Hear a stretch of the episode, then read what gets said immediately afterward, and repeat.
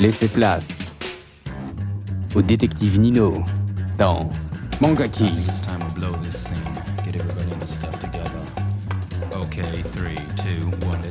Des analyses critiques de manga et animés.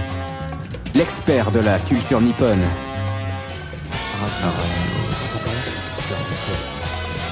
La légende dit qu'il ne lit jamais les sous-titres. Mais il comprend tout et voit tout. Konnichiwa, fan d'anime en tout genre, ici Nino Eguen et aujourd'hui on va vous parler d'un anime très intéressant qui s'appelle Full Metal Alchemist Brotherhood.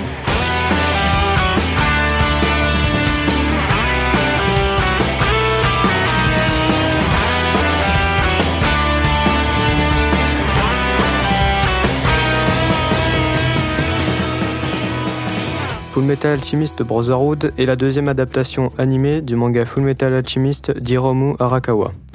Elle est produite par le studio Bones et est diffusée du 5 avril 2009 au 4 juillet 2010 au Japon sur MBS et en simulcast dans les pays francophones, une semaine après la diffusion japonaise par DBX. Après cette brève introduction, il est temps de passer à l'histoire de l'animé. Dans le pays d'Amestris, pays où l'alchimie est élevée au rang de science universelle, deux frères, Édouard et Alphonse Elric, parcourent le pays à la recherche de la légendaire pierre philosophale.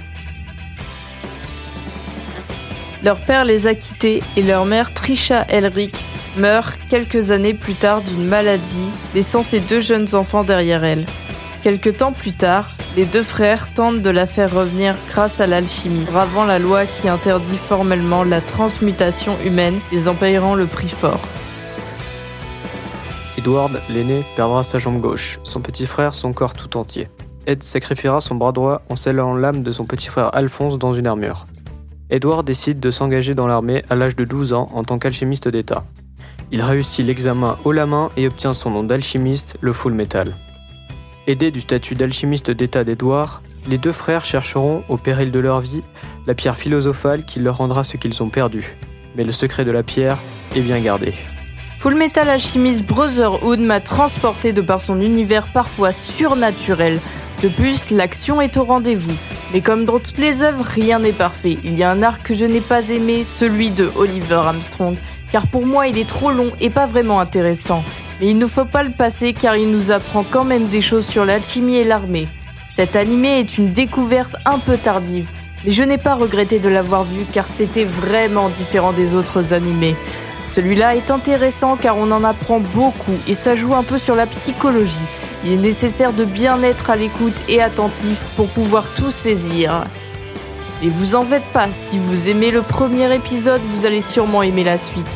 Rien qu'à l'opening 1, vous allez être séduit.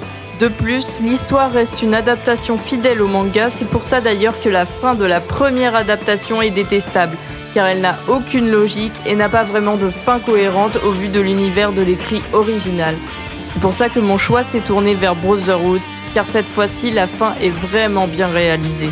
Les intrigues, les découvertes, le suspense, tout est présent. Donc si vous voulez voir un animé de qualité, allez regarder FMAB. Quant à moi, qui n'ai pas fini le manga, je ne vais pas pouvoir faire une critique aussi longue et constructive que celle de Gwen. Mais pour l'instant, je ne suis vraiment pas déçu, que ce soit par l'histoire ou le style du dessin que j'adore. Comme Gwen l'a dit plus tôt, elle n'a pas aimé un certain arc, mais je ne peux en parler car je suis en train de le lire. Ma partie préférée est sûrement le flashback pendant le génocide Ishbal. On y comprend pourquoi il a eu lieu et avec quelle atrocité les antagonistes se sont battus pour mettre en marche leur plan afin d'assouvir tous les peuples face à Amestris. Et comment ne pas parler de l'univers, l'alchimie, les automails, des prothèses high-tech dont Edward est équipé, et les fameux homunculus, mais je vais éviter de m'étendre sur eux au risque de vous spoiler. Sur ce, on vous laisse les fans d'animé avec cette célèbre citation d'Edouard Elric. L'humanité ne pourrait en obtenir sans donner quelque chose en retour. Pour chaque chose reçue, il en faut en abandonner une autre de même valeur.